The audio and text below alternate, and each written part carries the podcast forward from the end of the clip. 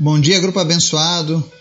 Hoje é dia 27 de outubro de 2021 e a gente segue na nossa lição diária de aprendizado com o Senhor, buscando cada vez mais conhecimento através da Bíblia, para a gente entender algumas coisas, crescermos e levarmos adiante o Evangelho. Amém?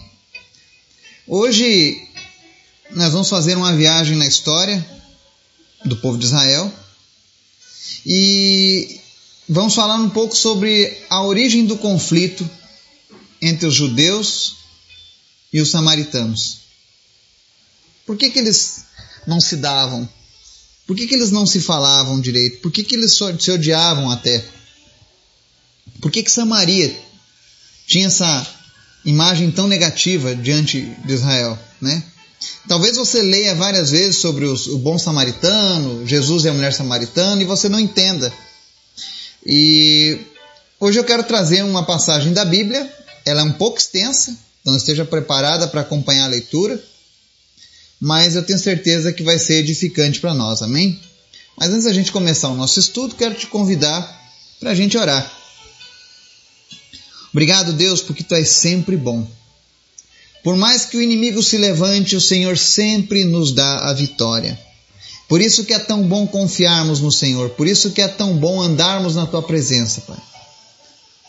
Porque enquanto estivermos com o Senhor, o maligno não nos toca. Obrigado, Jesus, pelas tuas promessas, pela tua proteção. Obrigado por cada pessoa deste grupo, por cada ouvinte, cada pessoa que está, Senhor, seguindo esses estudos diariamente. Que teu Espírito Santo continue falando a esse coração, fortalecendo, animando, inspirando, encorajando em nome de Jesus. Que essas pessoas sejam cada vez mais usadas por ti, Jesus, no meio das suas famílias, dos seus negócios, nas escolas, aonde quer que um filho teu esteja, que a tua bênção esteja acompanhando, Pai, em nome de Jesus. Obrigado, Jesus. Te apresentamos os enfermos nessa manhã, te, apresentamos aqueles que lutam contra o câncer, contra a enxaqueca, contra o Covid, não importa a doença, tu és um Deus poderoso para curar essas pessoas, Pai. Visita agora cada pessoa enferma e traz cura em nome de Jesus. Nós repreendemos resfriado, gripe, tuberculose, pneumonia, depressão, enfim, não importa a doença. Tu és o Deus que cura, Pai. Nós te agradecemos por isso. Também te pedimos nessa manhã, meu Deus, ser conosco, falando através desse estudo, dessa palavra. Nos dá um coração fiel a Ti, Pai, somente a Ti. Que nada venha dividir a Tua glória nos nossos corações. Que nada venha ficar, ó Deus, acima do Senhor em nossas vidas. Que nós não venhamos a, a, a cometer o mesmo erro daqueles que falharam no passado mas que nós vivamos em uma novidade de vida em Ti, Pai. Obrigado por tudo, em nome de Jesus. Amém e amém. João 4, versos 7 a 9 diz assim: Veio uma mulher de Samaria tirar água. Disse-lhe Jesus: Dá-me de beber, porque os seus discípulos tinham ido à cidade comprar comida. Disse-lhe, pois, a mulher samaritana: Como, sendo tu judeu, me pedes de beber a mim, que sou mulher samaritana? Porque os judeus não se comunicam com os samaritanos. Amém? Hoje nós vamos falar sobre a origem desse conflito. Por que, que o judeu não se comunicava, não se comunica com o samaritano? Você sabe a causa disso? Você sabe a origem desse problema? Para a gente entender um pouco mais sobre isso, a gente vai fazer uma leitura lá no Antigo Testamento. Nós vamos ler o livro de 2 Reis, capítulo 17, todo ele. Eu digo todo porque é uma leitura muito explicativa. Vai nos esclarecer tudo. Por que, que os samaritanos tinham esse problema? Por que, que eles não se davam com os judeus?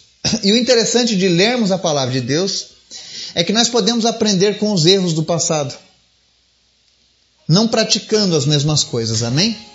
Então vamos para a nossa leitura. 2 Reis 17, lá no Antigo Testamento, diz assim: no primeiro versículo. No décimo segundo ano do reinado de Acás, rei de Judá, Oséias, filho de Elá, tornou-se rei de Israel em Samaria e reinou nove anos. Ele fez o que o Senhor reprova, mas não como os reis de Israel que o precederam. Salmaneser, rei da Síria, foi atacar Oséias, que fora seu vassalo, e lhe pagara tributo.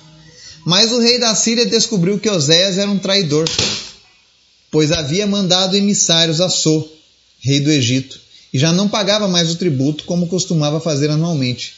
Por isso, Salmaneser mandou lançá-lo na prisão.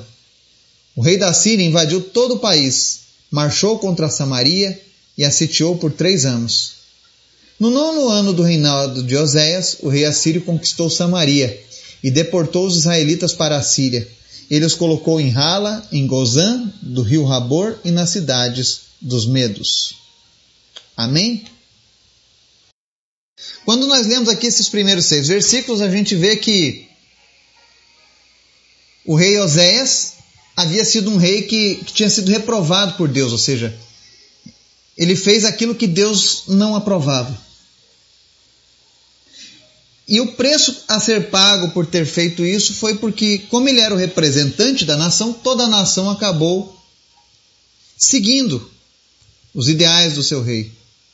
Então Deus permitiu que o rei da Síria invadisse Israel. E aí a palavra diz que ele sitiou a cidade e depois de três anos conquistou. E a primeira coisa que ele fez foi deportar uma parte daqueles israelitas para a Síria. Tá? Era um costume dos povos antigos, quando eles tomavam a terra, deportarem pessoas. E isso aconteceu com Samaria. Para você entender, Samaria era um reino de Israel, uma parte de Israel montanhosa. Por isso que ele demorou tanto, talvez, para fazer esse, esse, essa vitória, para trazer essa vitória contra eles. Mas o motivo inicial foi porque o rei era um rei que havia feito coisas que eram reprovadas por Deus. Tá? Do verso 7 agora, nós vamos ver por que, que ela foi exilada, por que, que Israel foi exilada para a Síria. Verso 7 diz assim: tudo isso aconteceu porque os israelitas haviam pecado contra o Senhor, o seu Deus, que os tirara do Egito, de sob o poder do faraó, rei do Egito.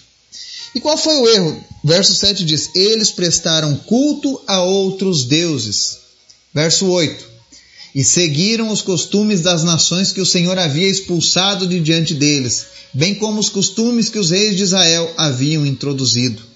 Os israelitas praticaram o mal secretamente contra o Senhor, o seu Deus. Em todas as suas cidades, desde as torres de sentinelas até as cidades fortificadas, eles construíram altares idólatras. Ergueram colunas sagradas e postes sagrados em todo o monte alto e debaixo de toda árvore frondosa. Em todos os altares idólatras queimavam incenso, como faziam as nações que o Senhor havia expulsado de diante deles. Fizeram males que provocaram o Senhor a ira Prestaram culto a ídolos, embora o Senhor houvesse dito: não façam isso. O Senhor advertiu Israel e Judá por meio de todos os seus profetas e videntes. Desviem-se dos seus maus caminhos, obedeçam às minhas ordenanças e aos meus decretos de acordo com toda a lei que ordenei aos seus antepassados que obedecessem e que lhes entreguei por meio de meus servos, os profetas. Mas eles não quiseram ouvir e foram obstinados como seus antepassados, que não confiaram no Senhor, o seu Deus rejeitaram seus decretos, a aliança que ele tinha feito com seus antepassados e as suas advertências. Seguiram ídolos inúteis, tornando-se eles mesmos inúteis. Imitaram as nações ao seu redor, embora o Senhor lhes tivesse ordenado: não as imitem. Abandonaram todos os mandamentos do Senhor, o seu Deus, e fizeram para si dois ídolos de metal na forma de bezerros e um poste sagrado de Azerá. Inclinaram-se diante de todos os exércitos celestiais e prestaram culto a Baal. Queimaram seus filhos e filhas em sacrifício, praticaram adivinhação e feitiçaria, e venderam-se para fazer o que o Senhor reprova, provocando-o a ira. Então o Senhor indignou-se muito contra Israel e os expulsou de sua presença. Só a tribo de Judá escapou, mas nem ela obedeceu aos mandamentos do Senhor, o seu Deus. Seguiram os costumes que Israel havia introduzido. Por isso o Senhor rejeitou todo o povo de Israel. Ele o afligiu e o entregou nas mãos de saqueadores até expulsá-lo da sua presença. Quando o Senhor separou Israel da dinastia de Davi, os israelitas escolheram como rei Jeroboão, filho de Nebate, que induziu Israel a deixar de seguir o Senhor e o levou a cometer grande pecado. Os israelitas permaneceram em todos os pecados de Jeroboão e não se desviaram deles. Até que o Senhor os afastou de sua presença, conforme os havia advertido por meio de todos os seus servos, os profetas. Assim o povo de Israel foi tirado de sua terra e levado para o exílio na Síria, onde ainda hoje permanecem. Amém? Aqui nós vemos o motivo pelo qual Israel foi atacada pelos assírios e pelo qual o seu povo foi levado ao cativeiro, foi expulso da sua terra. E o principal motivo foi a idolatria as práticas religiosas dos povos ao redor de Israel. Aquilo que Deus havia proibido eles, olha, não façam aquilo que esses povos estão fazendo, porque eu estou expulsando esses povos. Por que, que Deus expulsou os filisteus, os cananeus, os amorreus, os jebuseus de sua terra? Porque eram povos idólatras, porque eram povos que seguiam ensinamentos que eram contrários ao que, ao que era a vontade de Deus. E eram obstinados o que é obstinado? Era um povo que não mudava, que não estava nem aí para mudanças. E quando Israel começou a seguir por esse caminho, Deus não teve outra saída. Para que Deus não perdesse todo o seu povo, era necessário que ele lhes desse uma lição. Então o Senhor permitiu que eles fossem expulsos de sua terra. Por isso que quando nós falamos que a idolatria é um grande mal, Infelizmente, muitos cristãos praticam a idolatria. E eu não estou falando apenas da prática de adorar imagens. Mas tudo aquilo que toma o lugar de Deus no teu coração é idolatria.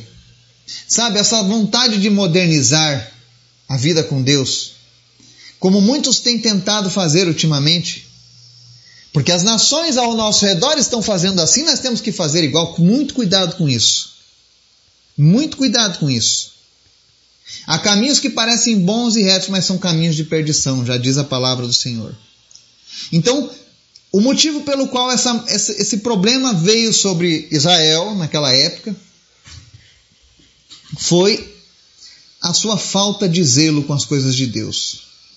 O povo da região de Samaria, especialmente, começou a idolatria, oferecer sacrifícios a outros deuses, às vezes você se pergunta, né? É, olha o verso 10. Ergueram colunas sagradas e postes sagrados em todo monte alto e debaixo de toda árvore frondosa. Da onde vem esse costume de fazermos essas grutas, esses locais santos em, em montanhas, né? Já era algo praticado lá em Israel que Deus condenava. E eu estou falando de Bíblia.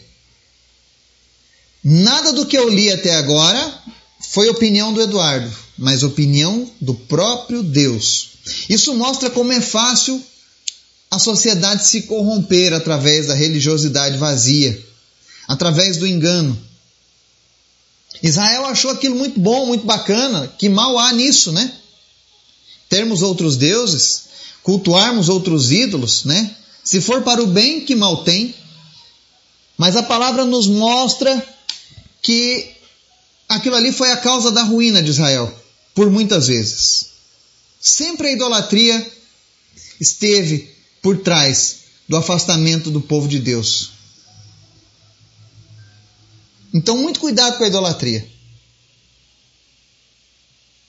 Israel pagou um alto preço e muitas pessoas têm pago um alto preço por conta da idolatria. Pessoas que praticam adivinhação, feitiçaria, cuidado. Isso foi a causa da ruína de muitos povos. Tá? Mas vamos seguir a nossa leitura. Verso 24. Por que, que Samaria foi colonizada? Verso 24. O rei da Síria trouxe gente da Babilônia, de Cuta, de Ava, de Ramate e de Sefarvaim, e os estabeleceu nas cidades de Samaria para substituir os israelitas. Eles ocuparam Samaria e habitaram em suas cidades. Tá? Vamos dar uma pausa aqui. Era um costume dos reis antigos é, miscigenar o povo para enfraquecer a cultura, misturar a cultura. O que, que manteve Israel tão forte ao longo da história, né? Apesar dos seus desvios, dos seus problemas, Israel sempre se manteve fiel às suas tradições. E por várias vezes a única forma de destruir o povo, de enfraquecer o povo, era enfraquecendo a ligação de Israel com seu Deus. E como é que o rei da Samaria fez isso? Ele trouxe homens e mulheres de outros povos, tá? Da Babilônia, e inseriu eles no, na, na cidade de Samaria, naquela região. Assim, os israelenses começaram a se casar com essas mulheres e começaram a misturar as suas culturas. E com isso eles se tornavam inaptos, porque Deus havia criado um estatuto que os israelenses podiam se casar apenas com seu próprio povo. Por alguém que se convertesse ao judaísmo. Um judeu só se podia casar com outra judia. Quando você era estrangeiro, você simplesmente fazia uma aliança com Deus. E aí você passava a ser um judeu, e aí tudo bem. Mas Deus enviou a maior parte da população para a Síria, e os que ficaram acabaram se misturando. E aí a, a palavra segue, verso 25. Quando começaram a viver ali, está falando dos assírios, não adoravam o Senhor. Por isso ele enviou leões para o meio deles que mataram alguns dentre o povo. Então informaram o rei da Síria: os povos que deportaste e fizeste morar nas cidades de Samaria não sabem o que o Deus daquela terra exige. Ele enviou leões para matá-los, pois desconhecem as suas exigências. Então o rei da Síria deu esta ordem: Façam um dos sacerdotes de Samaria, que vocês levaram prisioneiros, retornar e viver ali para ensinar as exigências do Deus da terra. Então, um dos sacerdotes exilados de Samaria veio morar em Betel e lhes ensinou a adorar o Senhor. Amém? Vamos parar por aqui de novo. Olha que interessante. O rei da Síria manda as pessoas morarem lá no meio de, de Israel, mas Deus envia leões para o meio daquele povo e começa a matar os assírios, os babilônios que ali viviam. E aí a primeira coisa que acontece é que eles informam ao rei: olha, nosso povo está morrendo aqui porque eles não conhecem as exigências do Deus dessa terra. Eles não sabem quais são as necessidades, quais são os requisitos para servirem a esse Deus. E por conta disso, esse Deus está matando o nosso povo aqui. E aí, o que, que o rei da Síria faz? Mande um sacerdote de Samaria, desses que está aqui como prisioneiro, voltar e ensinar o que precisa ser feito para apaziguar a esse Deus. Agora vamos parar para analisar aqui, olha que interessante. A Babilônia tinha inúmeros deuses. Os assírios tinham vários deuses. O povo servia a esses deuses porque achavam que esses deuses eram a solução. Mas eles não podiam dar conta de leões. Isso mais uma vez prova a soberania do Deus a quem servimos.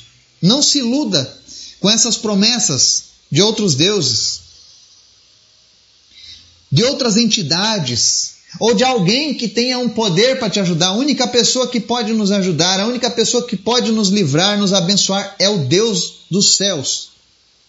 Ele é único. Ele não divide a sua glória com ninguém. Mais adiante nós vamos ver uma relação de alguns deuses que os israelenses tinham, que os assírios tinham, quando vieram morar em Samaria. E nenhum daqueles deuses serviu para livrar, livrar eles da fúria dos leões que Deus havia enviado. Porque quando Deus ordena, ninguém pode cancelar os seus mandamentos. Quando Deus executa algo, ninguém pode impedir. E nós precisamos entender que um dia Deus executará juízo sobre toda a terra. E quem não for encontrado escrito no livro da vida, infelizmente, vai sofrer. Mas nós temos a escolha, assim como o povo de Israel Durante anos, Deus enviou seus profetas para falar: não pratiquem a idolatria, não vivam no pecado, não façam o costume dos povos que estão ao redor de vocês que me desagradam. Mas o povo ignorava, achava que aquilo era brincadeira e por várias vezes eles pagaram com a própria vida. Assim como hoje nós falamos do Senhor Jesus para as pessoas, nós não queremos amedrontar, nós não queremos que as pessoas sejam executadas pela fúria do Senhor, pela ira do Senhor, mas nós dizemos: olha, abandone o pecado, abandone a idolatria. Para de ficar correndo atrás de imagens, para de se prostrar diante de imagens. Para de buscar entidades para te ajudar a resolver os problemas da sua vida, porque elas não têm poder para essas coisas. O único que tem poder de mudar as nossas vidas é Deus. Israel pagou um alto preço, Samaria pagou um alto preço. Por que, que você quer insistir nisso? Aí vamos lá para o verso 28. Então um dos sacerdotes exilados de Samaria veio morar em Betel e lhes ensinou a adorar o Senhor. Então, Deus sempre acha um meio de se fazer conhecido pelos povos. Aquele povo não pode dizer, ah, nós éramos assírios e nunca tivemos conhecimento de Deus. Porque quando eles vieram para Israel, mesmo sem ter um sacerdote, mesmo sem saber nada sobre Deus, Deus criou uma situação para que aquele povo tivesse entendimento de quem era o Deus Altíssimo. E em toda a história Deus sempre fez isso. Ninguém pode dizer, ah, eu não, eu, eu, Deus é culpado porque eu não tive chance de conhecê-lo.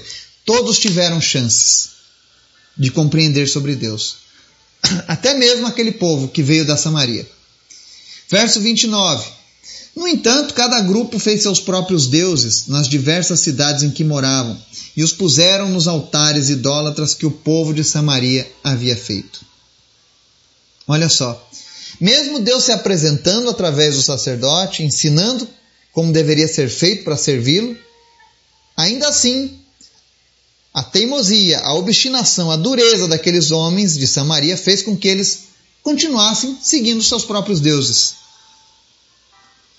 E aí no verso 30, os da Babilônia fizeram Sucote Benote, os de Cuta fizeram Nergal e os de Ramate fizeram Azima. Os aveus fizeram Nibás e Tartak. Os sefarvitas queimavam seus filhos em sacrifício a Adrameleque e a Anameleque, deuses de Sefarvaim. Eles adoravam o Senhor mas também nomeavam qualquer pessoa para lhe servir como sacerdote nos altares idólatras. Adoravam o Senhor, mas também prestavam culto aos seus próprios deuses, conforme os costumes das nações de onde, de onde haviam trazidos. Até hoje, eles continuam em suas antigas práticas. Não adoram o Senhor nem se comprometem com os decretos, com as ordenanças, com as leis e com os mandamentos que o Senhor deu aos descendentes de Jacó, a quem deu o nome de Israel. Amém? Vamos parar aqui mais uma vez. Olha só que interessante. Aquele povo adorava a Deus, mas também prestava culto a outros deuses. Será que você já, já viu isso acontecendo? Com alguém? Na sua família? No nosso país? Eu conheço cristãos que adoram ao Senhor. Se você perguntar, eu adoro, adoro a Deus, Deus é tudo para mim. Mas ele não abre mão da idolatria de prestar culto aos seus próprios deuses, de colocar em um, em um pé de igualdade quase com Deus. Eu amo a Deus, mas quando eu preciso pedir algo, eu peço para o meu padroeiro. Eu peço para o meu santo. Eu peço para o meu guia. Eu peço para meu espírito de luz. Eu peço para tal entidade. Cuidado! Era isso que aquele povo fazia. Eles adoravam o Senhor, mas também nomeavam qualquer pessoa para lhe servir como sacerdote nos altares idólatras. Há muitas pessoas fazendo isso, infelizmente. E a palavra, quando foi escrita, segundo a Reis, diz: até hoje eles continuam em suas antigas práticas. Quando essa crônica havia sido escrita no passado, eles continuavam prevalecendo nessa prática. E hoje nós olhamos que isso ainda não mudou. As pessoas querem adorar a Deus, mas não querem se comprometer com a sua palavra. As pessoas querem adorar a Deus, mas não querem abrir mão de prestarem culto a seus próprios deuses. Cuidado. Isso causa ruína. Seguindo o estudo, verso 36. Mas o Senhor que os tirou do Egito. É, verso 35, desculpa. Quando o Senhor fez uma aliança com os israelitas, ele lhes ordenou: não adorem outros deuses não se inclinem diante deles, não lhes prestem culto, nem lhes ofereçam sacrifício. Olha o que Deus está dizendo. Não é só para os israelitas, é para mim e para você também. Não adore outros deuses. Aí tem gente que diz: Ah, mas eu não adoro essas imagens. Mas você se inclina diante delas. Você presta culto, porque eu já vi pessoas. Existe até feriado nacional de culto a uma imagem no Brasil. As pessoas oferecem sacrifício. Eu vejo aqui na Bahia, o dia de Iemanjá, por exemplo, as pessoas vão para o mar e oferecem barcos cheios de sacrifício, de ofertas para aquela entidade. Mas se você perguntar, eles se dizem cristãos. E Deus está dizendo: não se inclinem diante deles, não prestem culto e nem lhe ofereçam sacrifício, não faça nada. Tudo que você vier a fazer, faça apenas para Deus. Amém? Essa palavra que eu estou deixando hoje não é para que você se ofenda.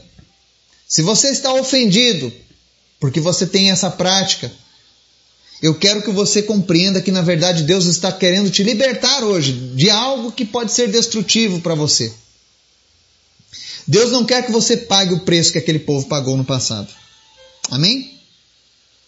Porque o verso 36 diz assim: Mas o Senhor que os tirou do Egito com grande poder e com um braço forte, é quem vocês adorarão. Diante dele vocês se inclinarão e lhe oferecerão sacrifícios. Vocês sempre tomarão o cuidado de obedecer aos decretos, às ordenanças, às leis e aos mandamentos que ele lhes prescreveu. Não adorem outros deuses. Não esqueçam a aliança que fiz com vocês e não adorem outros deuses. Antes adorem o Senhor, o seu Deus. Ele os livrará das mãos de todos os seus inimigos. Contudo, eles não lhe deram atenção, mas continuaram as suas antigas práticas. Mesmo quando esses povos adoravam o Senhor, também prestavam culto aos seus ídolos. Até hoje, seus filhos e seus netos continuam a fazer o que seus antepassados faziam. Infelizmente, essa é uma herança que Samaria carregou e carrega, e não apenas Samaria.